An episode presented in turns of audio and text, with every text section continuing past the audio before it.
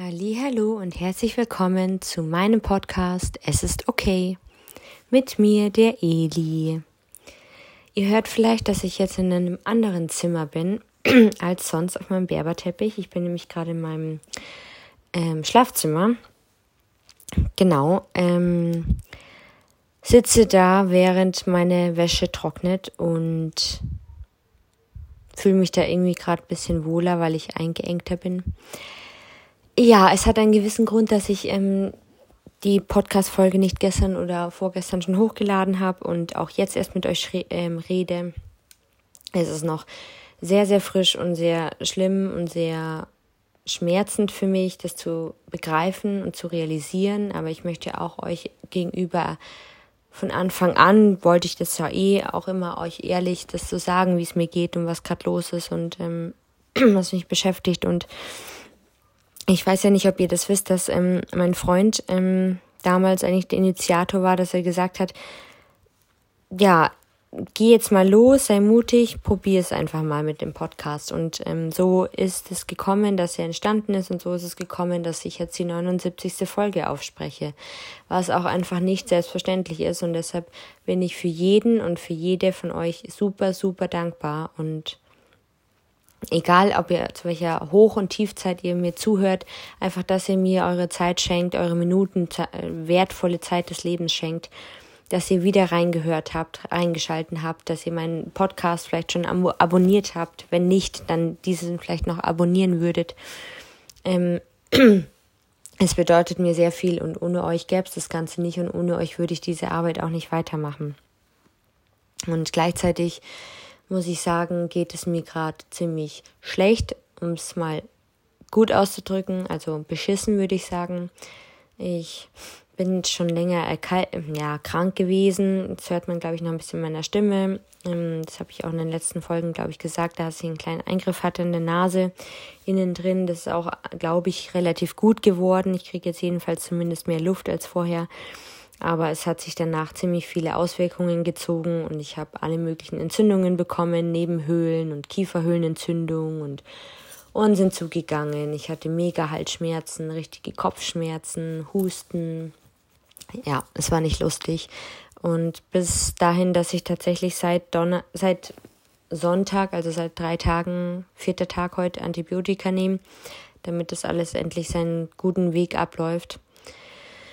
Ja, und noch dazu geht es mir seit Samstag seelisch auch sehr, sehr schlecht, ähm, weil ich mich getrennt habe.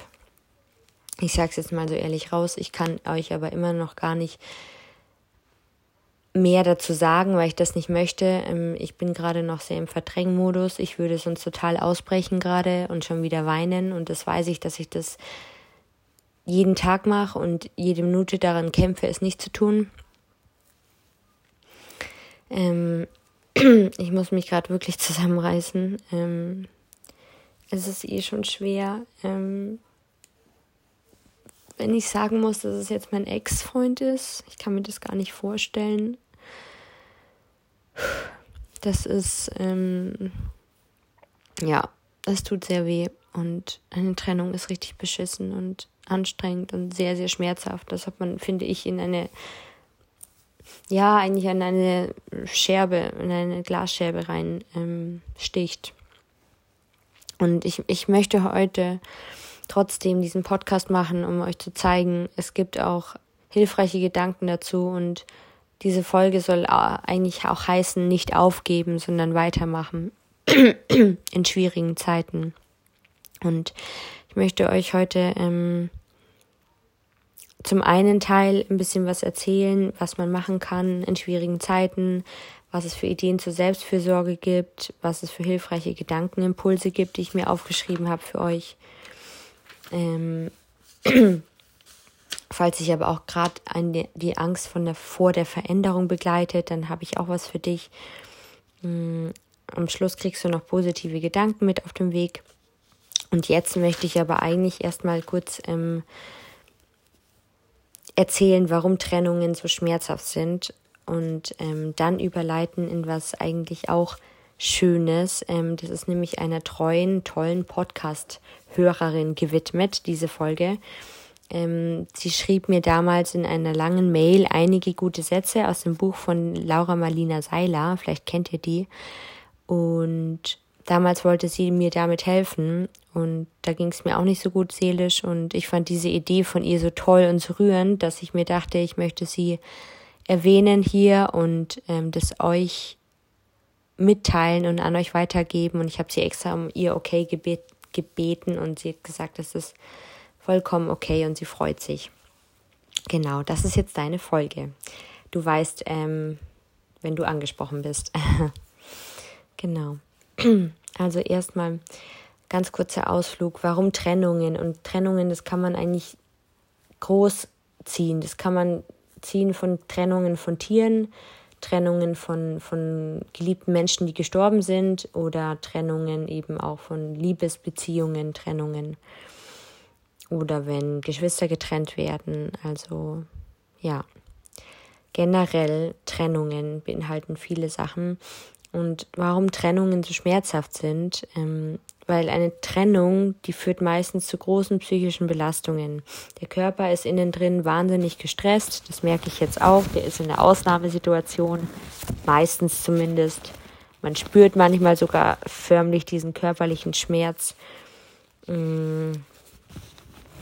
Die blutende Seele, würde ich jetzt mal sagen. Und die Gefühle der Ablehnung und die Selbstzweifel begleiten uns, aber auch das Gefühl festzustecken und nicht loslassen zu können selbst wenn man es eigentlich möchte. Und oft drängen uns ja Freunde und Familie dann teilweise darüber hinwegzukommen und weiterzumachen, natürlich nach vorne zu schauen, was ja auch irgendwie vielleicht ein Stück weit normal ist als Reaktion, aber auch bekannt ist, aber diese das hilft nicht wirklich, weil die Hirnforschung, die zeigt, dass das zumindest in den ersten Monaten sehr, sehr schwer werden kann. Denn wenn ein Mensch sich getrennt hat von einer Person, einem Tier, einem geliebten Gegenstand, wie auch immer, oder einem geliebten Wohnort, das gibt es natürlich auch, ähm, dann macht er erstmal mehrere Phasen durch und Studien mit Gehirnscans mit funktionellem Magnetresonanztomographie, die zeigten Aktivitäten in mehreren spezifischen Gehirnbereichen wenn abgelehnte Menschen oder Bilder ihrer Ex-PartnerInnen sehen. Also dabei fand man echt heraus, dass die gleichen Teile des Gehirns aufleuchteten wie bei körperlichem Schmerz. Also wenn Personen die Bilder ihrer PartnerInnen betrachteten, dass sie dann wirklich diesen körperlichen Schmerz gefühlt haben und dann diese Region im Körper, im Kopf sichtbar war bei dieser funktionellen Magnetresonanztomographie. Und die Gedanken des Verlustes, die können durch Orte ausgelöst werden, an denen sie früher zusammengegangen sind. Zum Beispiel, wenn man immer zum gleichen Bäcker zusammen ist oder sich an die Bank gesetzt hat, wo man gern sitzt oder immer zum gleichen Park gegangen ist oder auch andere Freunde, mit denen man zusammen früher zusammen war als, als Paar oder Feiertage oder wie man sich selber alltäglich Routinen schafft. Ähm, eine davon kann ich ja auch vielleicht sagen, war ähm, oder ist gewesen, ähm, gibt es wahrscheinlich recht häufig, dass man halt Gut Nacht sagt, wenn derjenige ins Bett geht, wenn man nicht äh, zusammen übernachtet, in einem Bett schläft und der andere auch und in der Früh genau das Gleiche, dass man sozusagen der Erste ist, der der Erste und der Letzte, der Gut Nacht und Guten Morgen sagt und das ist so eine Routine, die merke ich jetzt erst langsam, dass die mir richtig, richtig fehlt. Ich habe auch einen ganz, ganz anderen Ablaufgrad, weil ich mich, wenn ich ganz ehrlich bin, eigentlich betäube mit Medikamenten, sodass ich schneller ins Bett kann. Ähm, zwar die gleichen, die ich eh nehmen würde für Schlafen, aber ich nehme dann einfach mehr davon. Ja, es ist manchmal echt nicht aushaltbar. Ich sag's euch ganz ehrlich, es ist kein Spaß, es ist, es macht überhaupt keinen Spaß. Ich habe oft ähm, verzweifelnde Gedanken und ähm, meine Nerven sind sehr dünn, ich bin sehr emotional, ich breche sehr schnell in Tränen aus und ähm, mein Kopf kann generell sich wenig kognitive Sachen merken, gerade das merke ich, seitdem ich gestern wieder in der Arbeit bin, auch wenn ich Sachen versuche mir zu merken, zwei Sekunden später können sie echt wieder aus meinem Hirn sein und ich frage mich, wo das hin ist. Also ich denke schon noch, dass diese Psyche auch, der psychische Stress einiges mit einem mitmacht. Genau. So viel dazu. Hm.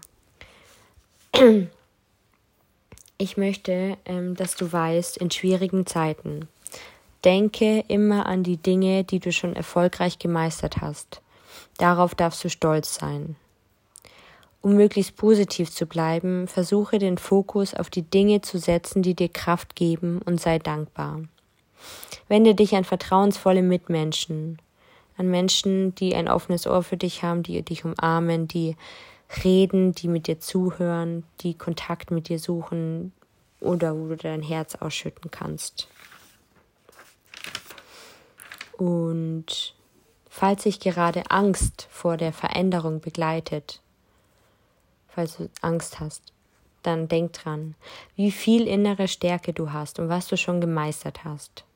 Du darfst Veränderung in deinem Tempo leben. Die Angst kann bedeuten, dass es dir wichtig ist. Und es das heißt nicht unbedingt, dass es was Schlimmes dann ist. Angst gehört dazu, wenn etwas neu ist. Du kannst die Angst innerlich einladen und sie fragen, was sie braucht. Dadurch milderst du sie ein bisschen und nimmst dir so diesen großen Bedeutungsaspekt. Angst ist generell ein Gefühl, welches größer, aber auch was kleiner werden kann. Denk immer dran. Ja, und so komme ich jetzt ähm, zu den paar tollen Sätzen aus Laura Marlina Seilers Buch, die mir die sehr treue Podcast-Followerin, Hörerin gewid äh, geschenkt hat und der ich ihr die jetzt widme. Erstens. Jeden Tag schreibst du mit der Art und Weise, wie du lebst, deine eigene Geschichte. Jeder Tag ist die neue Chance, die Geschichte über dein Leben zu schreiben, für die du in Erinnerung bleiben möchtest. Zweitens. Alles steht in einem größeren Zusammenhang. Man weiß nie, wofür alles gut sein kann. Drittens. Jeder Tag ist wie ein kleines Leben. Viertens. Das, was dich wirklich nachhaltig glücklich macht, kommt nie von außen. Viel wichtiger ist es, sich mit den eigenen Themen auseinanderzusetzen und dem nachzugehen, was intuitiv aus einem herauskommt. Fünftens. Man muss letztendlich niemandem etwas beweisen. Es ist unmöglich, es immer allen recht zu machen. Das durchgehend zu versuchen kann auf Dauer nur unglücklich machen. Sechstens. Der Vergleich mit anderen Menschen macht dich blind für das Original, das du bist. Siebtens. Löse dich von der Vorstellung, dass die richtigen Entscheidungen nur die sind, die auch direkt zum richtigen Ergebnis führen. Manchmal sind es gerade die Umwege und die Hürden und die Herausforderungen, die uns auf unserem Weg begegnen, die wir eigentlich brauchen, um in Kontakt mit uns selber und unserer inneren Stärke zu kommen. Achtens. Die Wertschätzung für deine Arbeit beginnt bei dir selbst. Wenn du dich nicht dafür anerkennst, was du kannst und in die Welt bringst, dann kann es auch niemand anderes für dich tun. Neuntens. Es gibt keinen Grund, Angst vor Veränderung zu haben oder zu versuchen, sich dagegen zu wehren, weil du dich damit gegen einen ganz natürlichen Vorgang stellst, der nicht verändert werden kann. Veränderung als naturgegeben zu akzeptieren, wird dir eine ganz neue innere Freiheit ermöglichen. Zehntens. Das, was wir im Inneren an Überzeugungen in uns tragen, wird sich im Außen widerspiegeln. Und die Erfahrung im Außen wird wiederum die Überzeugung im Innen verstärken. Wir ziehen immer das in unser Leben, das dem entspricht, was wir erwarten.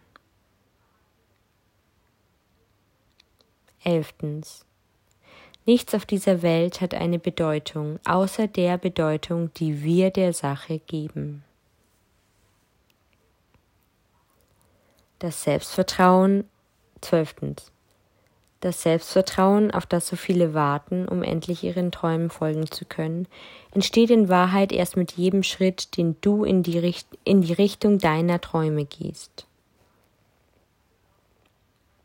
13. Angst entsteht, weil wir einen Schmerz oder einen Verlust in der Zukunft fürchten, ohne überhaupt zu wissen, ob das jemals eintreten wird. 14. Es ist oft nur der erste Schritt, der den meisten Mut erfordert. Dahinter ergibt sich die Sicht auf deinen Weg ganz von selbst. Vielleicht konnte ich dir jetzt mit diesen Sätzen hilfreiche Gedanken schenken und eine andere Sicht auf deine aktuelle Situation oder auf deine Ängste und deine Zweifel geben. Ich möchte dir generell mit dieser Folge hier Mut zusprechen und dir nur das Beste wünschen und glaub mir, ich bin gerade in einer richtig schwierigen Phase und es tut richtig weh und ich finde, es gibt nichts Schlimmeres, als einen Menschen verletzen zu müssen, beziehungsweise das Herz ihm gebrochen zu haben, weil man sich getrennt hat. Das ist furchtbar und das ist, ähm, da werde ich noch lange daran zu nagen haben und noch viele, viele Tränen weinen, mir noch viele, viele Gespräche holen ich werde viele, viele Spaziergänge machen, weil ich glaube, das hilft mir gerade sehr gut, rauszugehen, unter Menschen zu gehen, ins Fitnessstudio zu gehen, mich in die Arbeit einzustürzen. Aber gleichzeitig weiß ich, dass ich mich selber dabei nicht vergessen darf, weil das ist meine Gesundheit und mein Körper. Und wenn ich der jetzt nicht dem Raum gibt, dann werde ich nie richtig gesund mit meinem HNO-Problem und Psyche und Körper hängen dann doch irgendwie zusammen und auch wenn ich weiß, dass es mehrere Monate oder vielleicht auch Jahre dauern wird, bis ich darüber hinweggekommen bin.